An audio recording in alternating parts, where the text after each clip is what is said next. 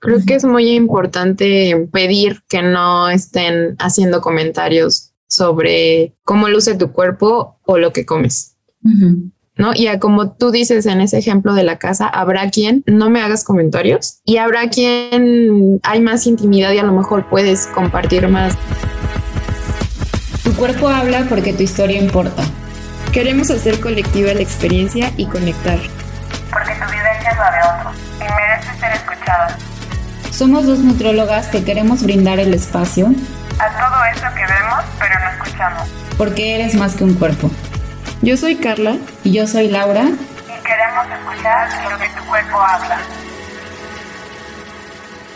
Hola, buenos días a todos. Muchas gracias por estar de nuevo en Tu Cuerpo Habla. Y pues bueno, el día de hoy estamos Carla y yo aquí juntas para platicar con ustedes sobre límites alrededor de nuestro cuerpo y nuestra alimentación. Pues feliz de que, aunque esta vez no tenemos invitado, pues es un tema que creo que tiene mucho que dar. Queremos empezar con experiencias propias eh, vividas por nuestro cuerpo sobre límites. Igual puedo yo empezarles a contar. Tengo varias experiencias de límites y no es algo que he empezado a hacer, o sea, no es algo en lo que tengo experiencia de años, sino que podría decir que lo empecé a implementar más tal vez en los últimos dos, tres. O sea, siempre he sido una persona que como muy meditativa, muy empática, pero cuando me hacen enojar, híjole, ahí sí saco mi lado, mi lado oscuro, ¿no?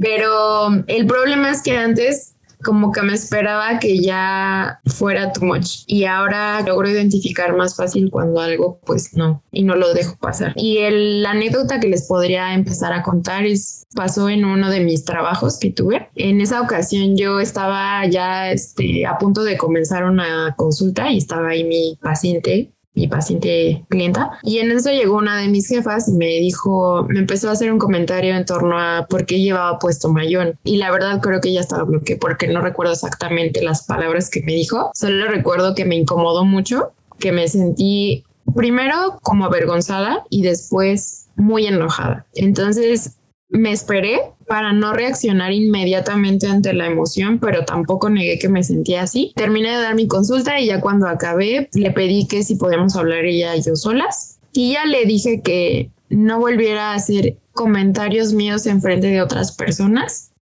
que soy una persona que está abierta a recibir opiniones y que las tome en cuenta siempre y cuando sea algo que sume. O sea, también hay un filtro, ¿no? No todos los comentarios me los voy a tomar así de, ah, sí, todos tienen la verdad, ¿no? Por, un, por algo alguien va haciendo su criterio, ¿no? Cada uno va teniendo su criterio. Pero justo que le contaba al lado, ¿no? Que estábamos en la antesala de esta grabación. O sea, recordarlo me hace que me sienta molesta, ¿no? Hasta siento aquí la cara calientita de coraje. y ya después eh, le dije, pues eso, ¿no? Que no volviera, que si además tenía algo que decirme, pues lo hiciéramos ella y yo solas. Y no volvió a pasar, no fue algo que no, no ocurrió de nuevo, pero pues esa fue una de varias de mis anécdotas donde puse un límite. Creo que hay veces donde va a salir mejor y otras peor, tal vez en otras ocasiones uno no toma el tiempo como de digerir la emoción y simplemente reacciona. Pero bueno, he aprendido a darme mi espacio para digerir lo que siento y tomar como la mejor alternativa. ¿Y tú, Lau, qué nos puedes contar? De eh, yo justamente los límites me han costado mucho trabajo en todas las áreas de mi vida. Es algo que trabajo día a día y que todavía los trabajo en el aspecto de obviamente ponerlos y ponerlos también de qué manera, ¿no? Porque en lo personal mi herramienta más fácil de usar y para defenderme cuando me enojo, cuando algo me incomoda, es mi sarcasmo pero pues no todo el mundo le agrada el sarcasmo y no todo el mundo este, lo toma de la mejor manera. Entonces, justamente la experiencia de que les voy a contar fue, la respondí con sarcasmo, que no estoy diciendo que sea la mejor manera y tal vez lo pude haber hecho de otra manera. O sea, ya después dije, ay no, o sea, lo pude haber hecho de otra manera, pero bueno, se los voy a platicar, fue como reaccioné y, y es en lo que se trabaja. Como les había contado en el primer episodio de mi cuerpo, bueno, en la historia de mi cuerpo, estoy pasando por un proceso donde estoy tratando de quitar algunos rasgos de trastornos de la alimentación y como de esta relación que tengo con mi cuerpo y que no sea mi identidad, ¿no? Entonces estaba llegando, estaba en traje de baño y llegó un señor desconocido de la nada me, me, dijo, ay, qué bárbara, qué flaca estás. Y en ese momento yo me enojé muchísimo, obviamente me detonó porque pues por lo que estoy pasando y por eso me, me enojé, tal vez alguien más hubiera dicho, ah, sí, gracias, y lo ignora. Y me enojé y mi respuesta fue, sí, vomito todos los días. Y me fui. o sea, ni, ni le quise ver los ojos, no le quise ver la cara, solo le dije, sí, vomito todos los días. Y ya, me fui. Y obviamente lo hice de manera un poco agresiva porque lo que el, mensaje que quise dar es no opine de los cuerpos porque no sabemos por lo que está pasando la persona, pero pues bueno, no fue la manera más amable, lo pude haber dicho así como lo estoy diciendo ahorita, pero bueno, esa es una de mis experiencias de cómo traté de poner límites con un desconocido hablando sobre mi cuerpo. Pero, es que cuando uno está en ese proceso de sanar, es normal que al inicio sientas mucho enojo como por a lo mejor que se te acumularon muchas cosas que nunca pusiste límite. Y también hay que ser como muy compasivos de que todo eso acumulado, pues no va a salir de la mejor forma al inicio, ¿no? A lo mejor después se va a ir acomodando, pero al inicio va a ser así. Claro. Sí, y al inicio hasta traes más ganas de ya reaccionar pero pues bueno, poco a poco justo lo vas trabajando y lo vas dando menos importancia. Pero ¿qué te parece si arrancamos explicándoles un poquito qué son los límites y si hay tipos de límites? Los límites es una frontera necesaria que nosotros creamos para salvaguardar nuestro espacio físico, emocional y mental, ¿no? Que realmente todos lo necesitamos, todo el mundo crea sus propios límites, e incluso yo digo que de manera inconsciente vamos, que digo, no somos ningunas expertas, pero vamos creando nuestros propios límites para tener como este espacio y que no nos sentamos, no nos sintamos, perdón, sobrepasados. Y me estaba platicando Carla que hay tipos de límites justamente que son rígidos, porosos y saludables. ¿Nos quieres contar un poquito más? Sí, bueno, cabe mencionar que esto lo escuché en un webinar que impartió el Instituto de Psicología de la Alimentación por parte de la psicóloga Belinda Hernández. Y me pareció interesante porque nunca había escuchado esta definición, más bien esta clasificación de estos tres tipos. Y me gustaba porque ponían, por ejemplo, el límite mm, rígido ¿no? y estaba una imagen de unas púas. Y luego el límite poroso, unos tablones así como mal puestos. Límites saludables los representaban como una puerta, una casa con ventanas y con, o sea, más bien una casa con ventanas y puertas. Está padre porque ahora se empieza a hablar que los límites son parte del amor propio y está bien, pero a veces uno podría generar límites rígidos de forma que te protege de todo, incluso de aprender y de conectar. Está bien recibir la retroalimentación, ¿no? De, de, un alguien más, pero de forma que no sea de todo entra y no hay filtro, ¿no? Como en, el límite de, poroso que ponían las tablas ahí mal puestas. Entonces, si lo vemos de esta forma, es importante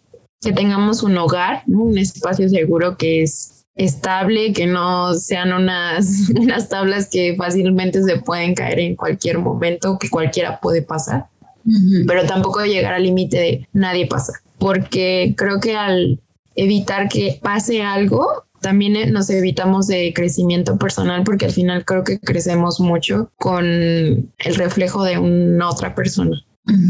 Muchísimo. Y ahorita que decías de la parte de la casa, como me, lo estaba imaginando. Incluso hasta, o sea, que ya tú que decides quién pasa, quién no pasa, y no todo el mundo va a entrar a tu cuarto, ¿no? O sea, viéndolo como en una, en la analogía de la casa, tal vez a alguien lo dejas pasar a la sala pero a otra persona que le tienes más confianza lo dejas pasar hasta tu baño y que use tu cuarto y te da lo mismo. Y bueno, obviamente es una analogía, pero tal vez en relación a tu cuerpo puedes encontrar una comunidad con quien platiques un poco más de cómo te sientes con tu cuerpo, compartan historias y con otras personas que no, o sea, que dices, no, con esta persona no lo voy a hablar o no me siento cómoda hablando. Me encanta esa analogía. Aparte, como soy súper, me lo imagino todo.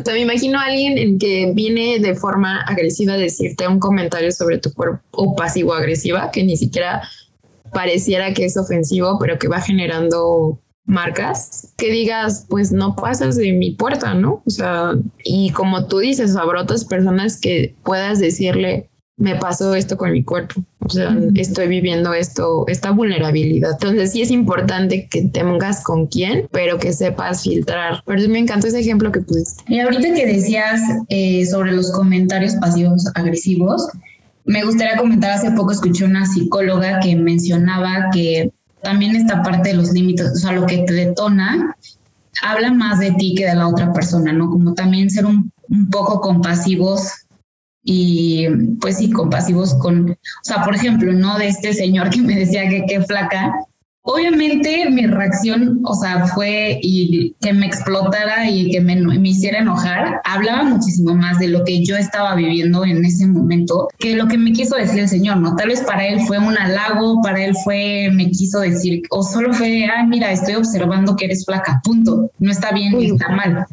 O incluso que tal vez él tenga un tema con mi peso, ¿no? Exacto. Y mi reacción fue así explotar y entonces o sea, solo quería recalcar que también los límites hablan más sobre nosotros que sobre la persona que está de frente. No sé si me expliqué.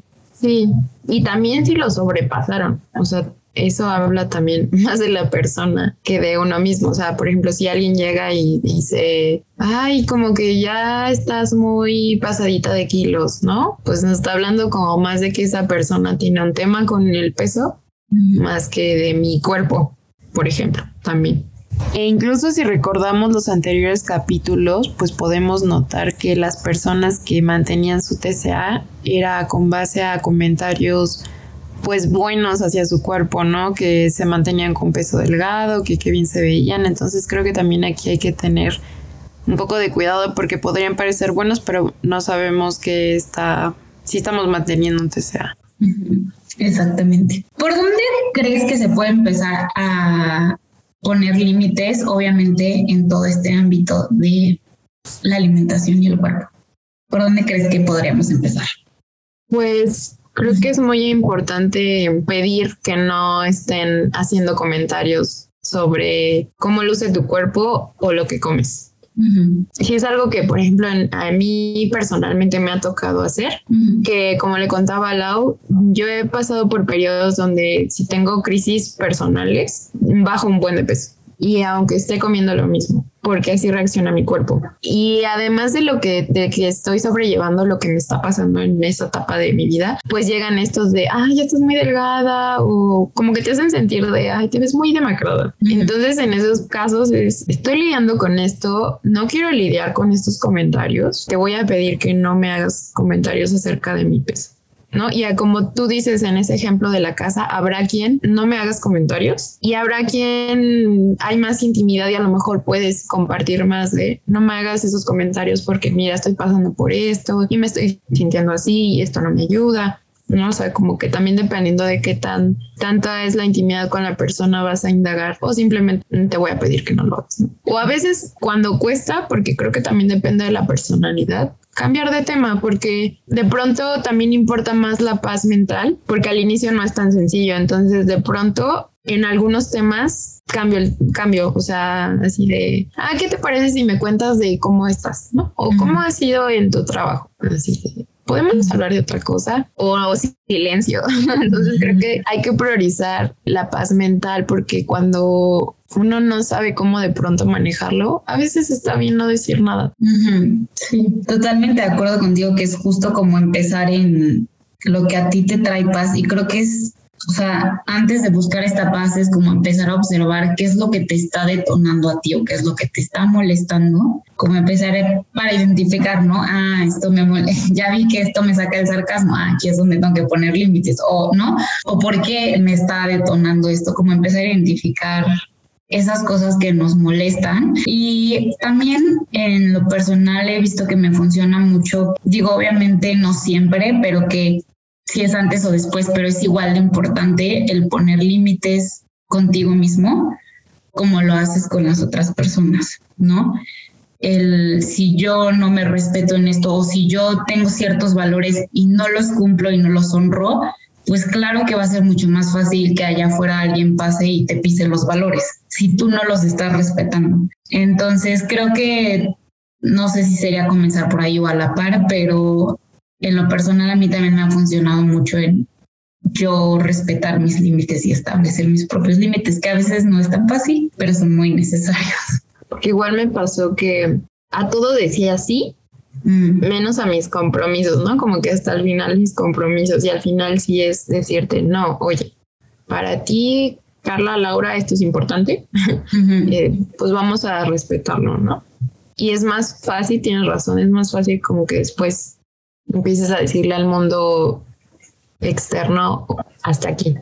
Y justo hay una, la he leído y escuchado en muchos lados, no sé de quién sea, pero una pregunta que es cuando le estás diciendo que sí a algo, a alguien, ¿no? Lo que sea, una relación, una visita, un viaje, lo que sea, ¿a qué le estás dejando de decir no? O al revés, ¿no? Cuando le dices que no a alguien, ¿a qué le estás diciendo que sí? Entonces, como cuando dices que sí a una persona que realmente no quieres, te estás diciendo que no a ti mismo.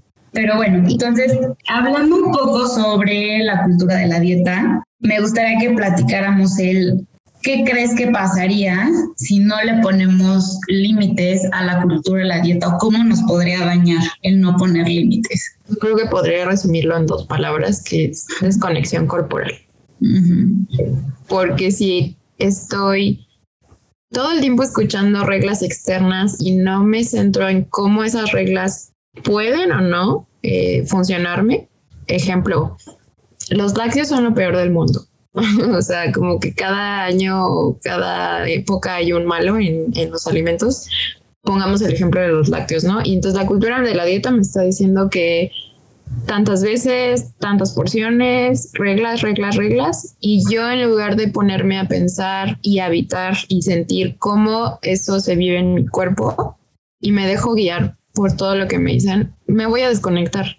No voy, voy a dar la oportunidad de experimentar cómo se siente en, mí. Y eso en torno a cultura de la dieta, hablando de reglas alimenticias, pero recordemos que también la cultura de la dieta va a abarcar que nos digan que hay un cuerpo que es el correcto y otros que no. Y la insatisfacción corporal pues puede llevar a muchísimas cosas, desde decirnos que no a viajar, tomar ciertos trabajos que queremos o simplemente experiencias de la vida que nos decimos no porque no eres todavía válido tu cuerpo, entonces no mereces vivir eso. Como les llegué a platicar yo en la historia de mi cuerpo, pues mi satisfacción también me llevó a un tema de celos. Entonces creo que intervienen conexión corporal, salud mental e incluso salud física, ¿no? Porque la cultura de la dieta me está diciendo que debo restringirme y quizá en ese momento mi cuerpo está necesitando más energía porque lo que sea, estoy desgastándome más en el trabajo porque además tengo un tema de, no sé, de ansiedad o, y estoy incrementando mi actividad física. Obviamente va a afectar a nivel, a nivel físico alguna deficiencia nutricional, un cuerpo que esté hambriento. O sea, creo que sí, al final afecta a ámbitos, a los tres ámbitos de nuestro cuerpo, ¿no? totalmente. Y justo el no poner límites, bueno, yo creo que el no poner límites viene ya que lo ves, ¿no? Porque puede haber mucha gente allá afuera, incluso yo estuve ahí mucho tiempo siendo nutrióloga dentro de la cultura de la dieta y que no lo ves porque no sabes qué es o el daño que te está haciendo, pero ya que lo ves, como dices, no lo puedes dejar de ver, de verdad, y es una realidad, no lo puedes dejar de ver, lo escuchas, o sea, lo ves en las películas, en lo escuchas en podcast, en, en todos lados, pero creo que también podría ayudar como el empezar a definir lo que para ti sí hace sentido, o sea, salud o para lo que para ti sí es bienestar. O sea, a ti, que justo es un poco lo que decía Carla, ¿no? El dejar de escuchar un poquito lo exterior, que es lo que nos quieren, a lo que nos quieren llevar y empezar a conectar contigo y crear tus propias definiciones, porque muchas veces el, la cultura de la dieta nos limita, totalmente nos limita.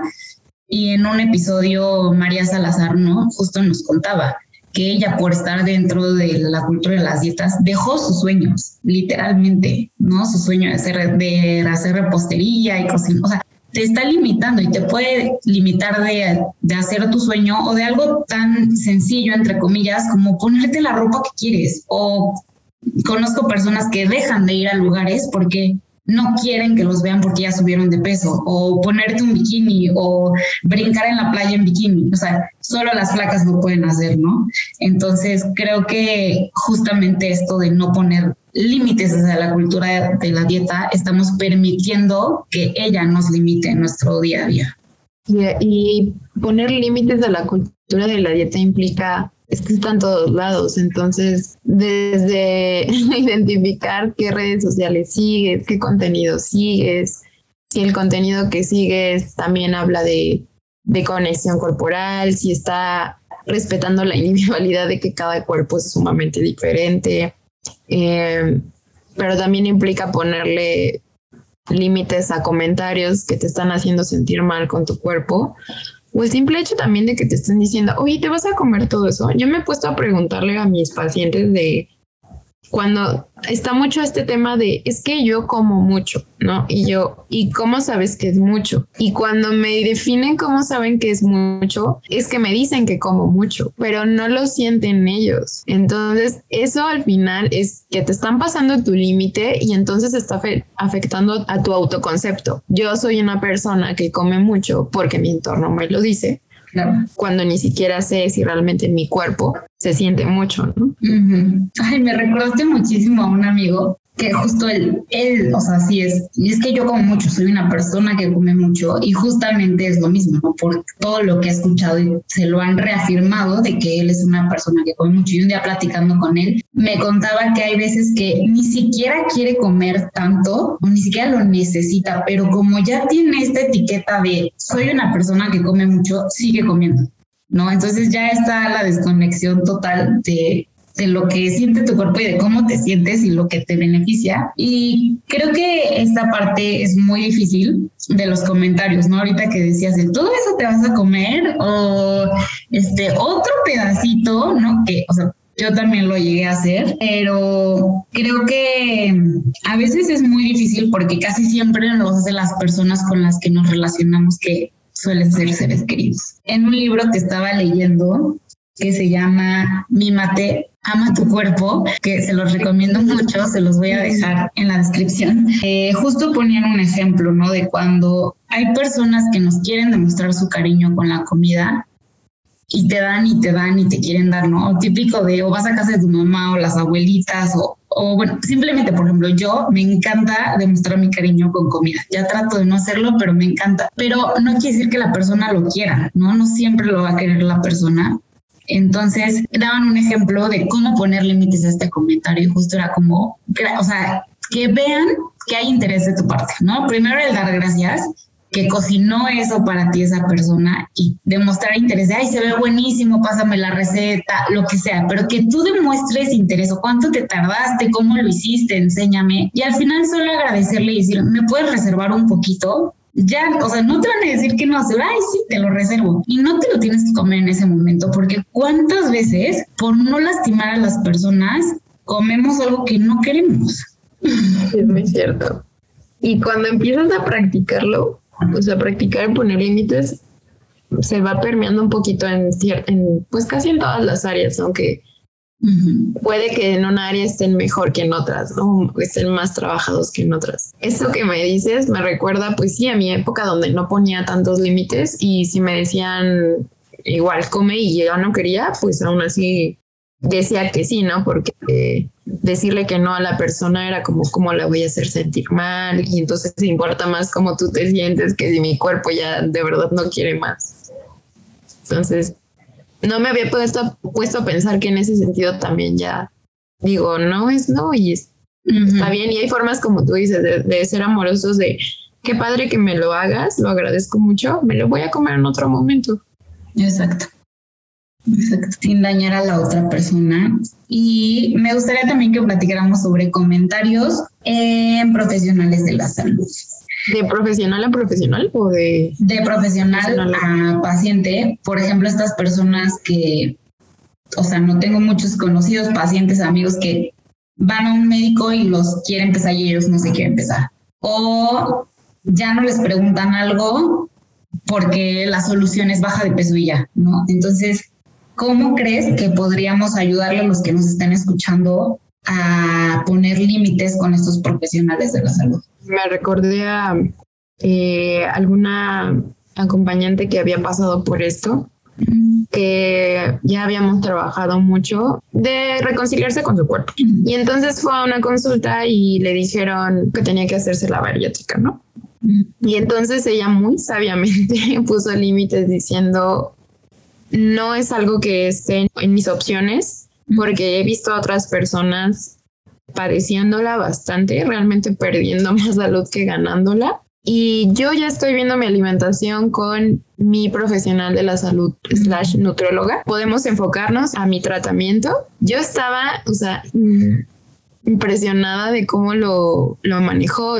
Y sabes, lo bonito fue que tampoco lo desechó, o sea, se construyó, porque al final sí pudo enfocarse, o sea, al final sí le pudieron brindar, el médico le pudo brindar una atención que era la que se merecía pero para eso primero tuvo que llegar a establecer límites y aunque le costó un poquito, yo creo que fue muy, muy, este, ¿cómo decirlo? Pues fue amable y fue firme. Entonces creo que sería una buena opción decir, mira, yo ya lo estoy viendo con otro profesional de la salud, esto de mi alimentación o esto de mi peso. Podemos enfocarnos en mi tratamiento. Claro. Eso puede ser como sin entrar en más, ¿no? Y hay gente que a lo mejor tiene más confianza porque son médicos de años o profesionales de la salud de años y le dicen, oye, ¿sabes qué? Que eso ha sido igual otra de mis amigas que dicen, ¿sabes qué? Yo tuve un trastorno alimenticio, me detona hablar del tema del peso, podemos enfocarnos en mi tratamiento. O sea, creo que dependiendo de cómo te sientes con el personal, volviendo a este ejemplo de la casa que tú decías que me encantó y te lo voy a robar. este, pues sí, decir, bueno, es alguien de confianza, puedo que pase un poquito a la sala y explicarle que ha sido un tema para mí. Y quien no, pues que no lo conozco, simplemente, oye, ¿sabes qué? Vamos a enfocarnos en lo que necesito, ¿no?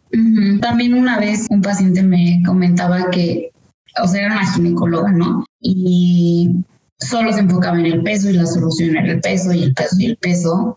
Y ella la manera así que le salió en ese momento, que también me pareció creativa, fue, a ver, si yo fuera una persona flaca, ¿cómo me tratarías? Y entonces, así como, ¿qué preguntas me harías? ¿Qué me checarías? ¿Qué análisis me pedirías? Le empezó así como a cuestionar y digo, tal vez no todos los médicos o profesionales de la salud vayan a responder de la misma manera, pero ella afortunadamente su ginecóloga respondió bien y justamente dieron con toda la solución y el tratamiento que no tenía nada que ver con su peso.